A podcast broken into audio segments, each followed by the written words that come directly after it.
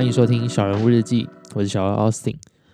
嗯，开头有一件事情要跟大家分享，就是呢，录音的我啊，跟与人相处的我其实是不同面向的，所以希望大家不要在我身上放特别的期待，因为录音时的我真的比较多都是关心自己的心境变化，那个是一个自我对话的过程。比如说，就像现在这段话。也是我一边整理，然后一边思考说出来的。就它并不是说我一定在对特定的人说话，只是我可以理解这样的陪伴，有时候会变成一种投射。但希望大家也可以理解，说这真的是因为我说的东西在你们心中产生共鸣。也就是说，严格来讲，大家听我的节目是更喜欢自己了。然后，只是我刚好分享的内容呢，是你们想对自己内心说的话。那讲这个东西，其实不是说要故意把自己的格调拉高还是什么，只是因为刚好最近刚好有新的听众加入，然后有发一些比较积极的留言，就不是不是那种攻击的啦，但就是有有比较稍微积极一些，然后很感谢他的喜欢，然后虽然我也蛮开心你是对我或者是这个节目的欣赏，但还是希望你可以把重心回到自己身上，这样我也会蛮替你开心的。因为我记得之前好像跟大家分享过一位听众的留言嘛，就他的 ID 叫做专业模具抛光师傅，他前阵子跑到 IG 私讯我说，他现在已经不是什么模具抛光师傅了，因为他现在是在做美容媒体相关的产业，然后自己在台南呢开了一间工作室，呃，然后就跟我分享，请我帮他追踪，然后分享一下，然后当下我听到的时候就答应了，因为也没有感觉到自己是被请了还是什么的，因为这个转变我觉得。太酷了，就我蛮好奇他为什么会有这么大的变动，就我我有点难想象。就他竟然回我说有一个很大的主因是因为他听到节目，然后听完之后就真的去付诸行动了。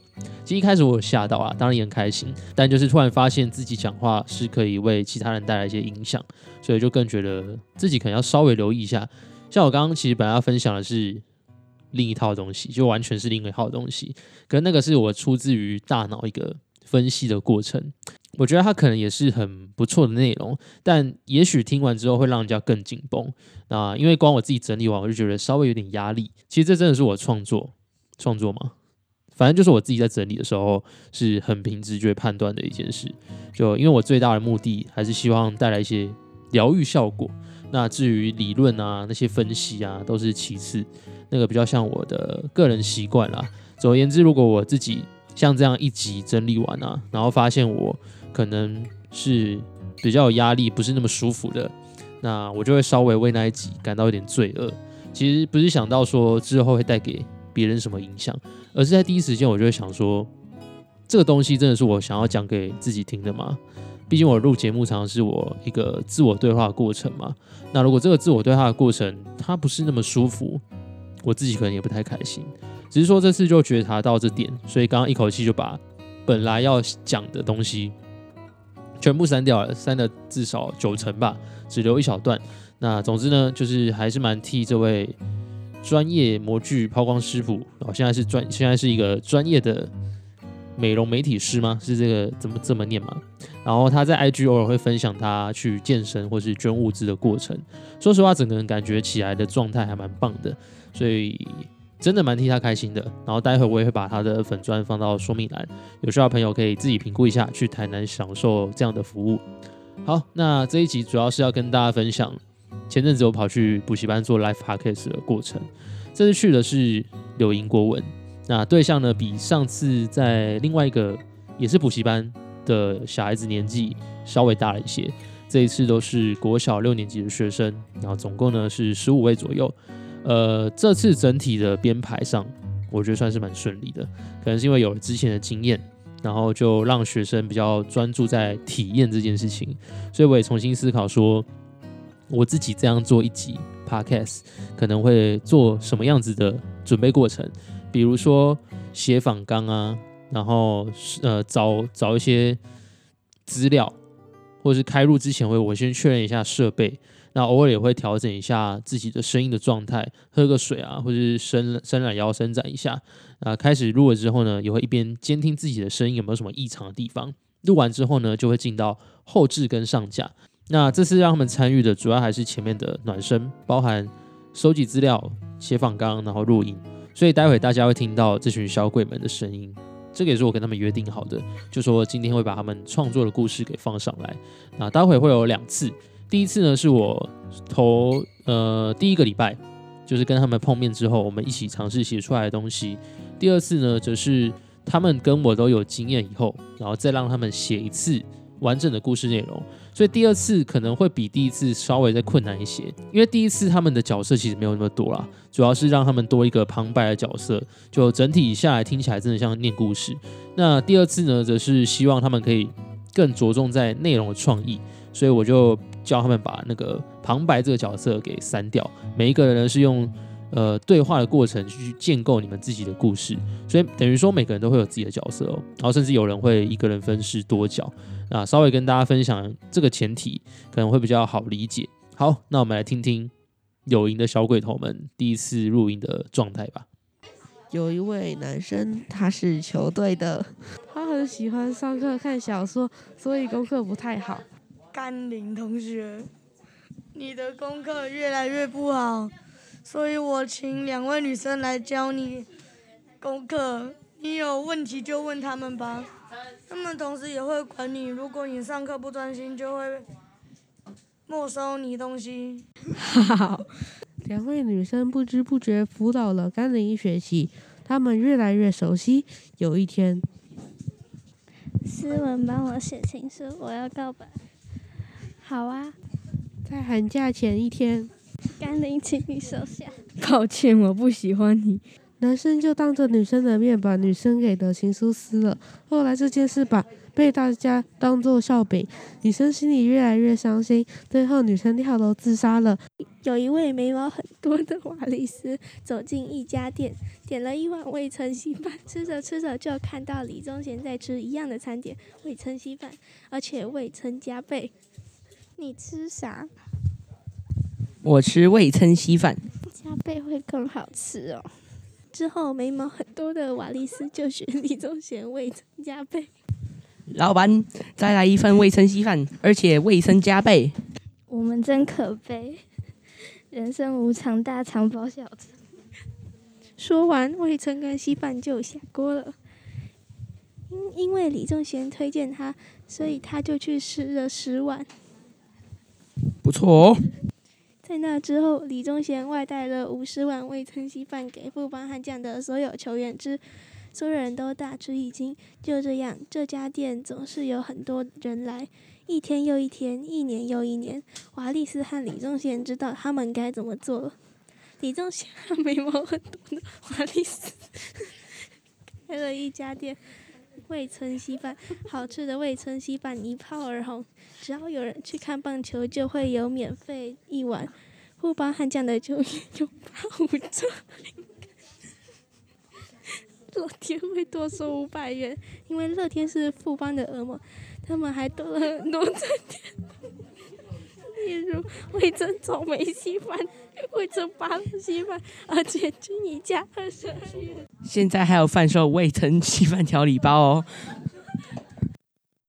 从前有一个人叫做林志熙，他走在路上踩到狗屎，突然冒出一个天狗。嗨，我是天狗，只要有人踩到大便的时候，我就会出现，告诉他一个任务，那就去上陈甘霖的课。大家好，我是甘霖老师，柳莹最帅、最身体最最最完美的老师。大家，我们今天要来上。国语第一百四十六页，名校经典试题。啊，沈甘霖是谁啊？还还有，为什么会有天狗跳出来？这不太合理吧？我而且我干嘛要去上他的课？呃，我要回家打元首，抱歉，其中需我离开。可恶，竟然敢不拒拒拒绝我的提议！你给我变成大便吧！结果突然林志熙被另外一个人踩到，脑震荡，变得很笨。哎呦，这里怎么会有一坨狗屎啊！最后林志熙因为太笨，被赶出林陈甘霖的课堂，因回家打原神。好，那这是第一次碰面，那我们继续第二段。等一下两段都结束呢，我再分享一下我自己的看法。昨天晚上，学妹跟星星学姐就在打电话聊天。星星学姐，我昨天梦到你拿车门暴打僵尸。我拿车门暴打僵尸？你做的都是些什么梦啊？我们今天上课，今天自音自行没空课。你们今天好奇怪哦，怎么都没反应呢？不然我跟你们说，我昨天学妹跟我说她做了一个梦。好啊。我学妹昨天跟我说，她拿她梦到我拿车门暴打僵尸。我就直接笑成了一个傻子。哦，你们这群臭小孩都不笑，我一定要让你们有反应。你们要听地狱梗吗？好好，我要听。你们知道投投资失败要去哪里吗？要去找你要钱吗？我没钱，不然你去杜拜当乞丐吧，可以赚很多钱。难道要去柬埔寨吗？不是，是养老院，因为这样才有翻身的机会。哦，老师，你真的很坏耶，以后会下地狱啦。我可以去地狱啊，地狱那么好玩，不去啊？不然为什么不去？而且天堂跟你们一样超无聊的，我们一起下地狱吧。好。哎呀，扯太远了，我们去上课。卫生小剧场，Action！刚刚我走来味噌稀饭的路上，我看到味噌想吃味噌稀饭的味噌加倍的味噌。详细情况请听味噌稀饭一。李宗贤，你还是点招牌味噌稀饭，然后味噌加倍吗？嗯，一样很好吃。李宗贤，我是廖健富，我听说你开的味噌稀饭很好吃。现在有大胃王比赛，吃完五十碗免费，还送一张门票哦。爸爸，我也要吃。李宗贤，我们来比吧！一百碗味噌稀饭来了，预备开始！爸爸加油！我要站在李宗贤那边，我要站在廖建富那边。他们不知不觉吃了半小时。大会报告！大会报告！爸爸赢了！不公平！你天生就是吃味噌稀饭的料。耶！我赢了。隔天。廖健富在每个大席都被三雷手李宗贤接杀了。嗯，味噌稀饭真好吃啊！因为看比赛就能拿到免费一碗。连富邦悍将的对手姜昆宇都说味噌稀饭很好吃，你还不来试试？味噌稀饭推销广告。本店所有餐点绝对好吃，保证满意。来了都是心满意足的回家。现在在各大卖场都能买到各种口味的调理包，让您在家也能尝到味噌稀饭的美味，而且均一价二十二元。Hello。喂。刚刚要刚留意的，再再想一下好不好？唉，身为大哥，我也看着你们全部都长大了呢，是时候搬搬开住了。好哦，好吧，有点舍不得。嗯，那我就选在这附近盖个茅草屋吧。那我就选在离大哥附近的地方盖木屋吧。那我就选最远的地方盖砖头屋吧。我是大野狼，我现在突然特别想吃东西，那就选肥肥的小猪吃吧。现在就出发，Go！哇，是大野狼哎！喂，快跑！不，大家小心！把门封好，越快越好。没用的，我一次我一吹房子就倒了。看我的！不，我的房子！快跑！快进来我的房子，躲到床底下。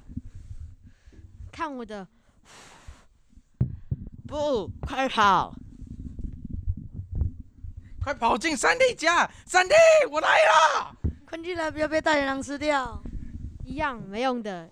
咦，奇怪，吹不走，那我就从烟囱进去好了。快，他从烟囱进来了，快烧水。好，没问题，快点烧水。啊哈，我死了，我快死了。耶，他被我们打走了。OK，以上两段就是这两次去带活动、带小朋友们录的东西。其实我觉得唯一美中不足的地方，就是本来还想再多塞一个桥段啊，就是录一些什么未来想想要做什么啊，想要成为什么样子的人之类的，就 把自己的节目当一个时光胶囊，但时间真的不太够，而且他们第二次讨论超级久，所以难度真的是有比较高一点。整体来说，我觉得第二次的内容是比较完整的，虽然第一次比较纯真无邪，第一次去带他们的时候，每一个都超级害羞，基本上就是完全在我的摆布之下。那第二次呢？去的时候就有一组马上就跟我说他们把故事写好了。我想说我什么事情都还没做，他们就跟我说他们已经做好了，是怎样？反正一见面他们就这样讲了，那我整个吓死，想说到底是有多爱，但还是很开心可以听到他们这些蛮有创意的过程。好，那约定也已经达成了，剩下的我就帮自己复盘一下，因为其实要带小朋友做 podcast，我觉得其实有那么一点点难度。呃，因为我的节目严格来说，并没有什么太完整的架构，真的是都照当天的心情去调整的，所以要怎么把这样子的东西更系统化，也许是我可能之后可以改善的地方吧，但就还是要想一下。而且我的内容是比较偏 mental 的，但我相信应该还是会有些方法可以让它运作起来更顺畅。那另外就是这次的创作内容，其实比较局限在怎么让他们创造故事啊，因为我觉得这是一个。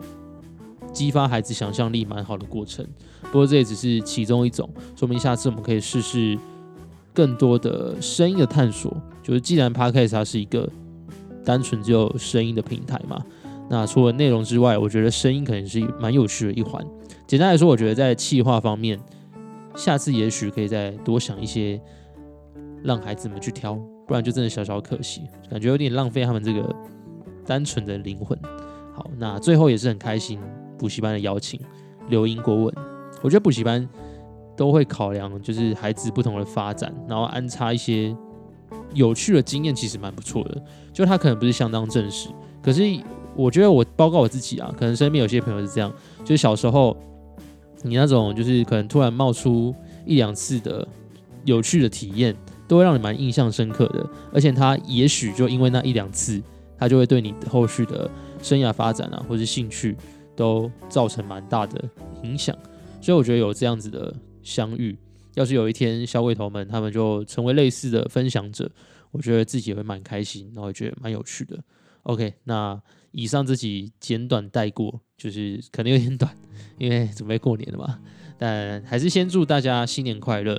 上架这集应该刚好是小年夜，希望大家出门呢都注意安全，去哪里都不会塞车，然后也不会人挤人。人挤人真的超痛苦的，然后整体春节出游的经验，希望是愉快的。好，那我们就录到这边，过年后见，拜拜。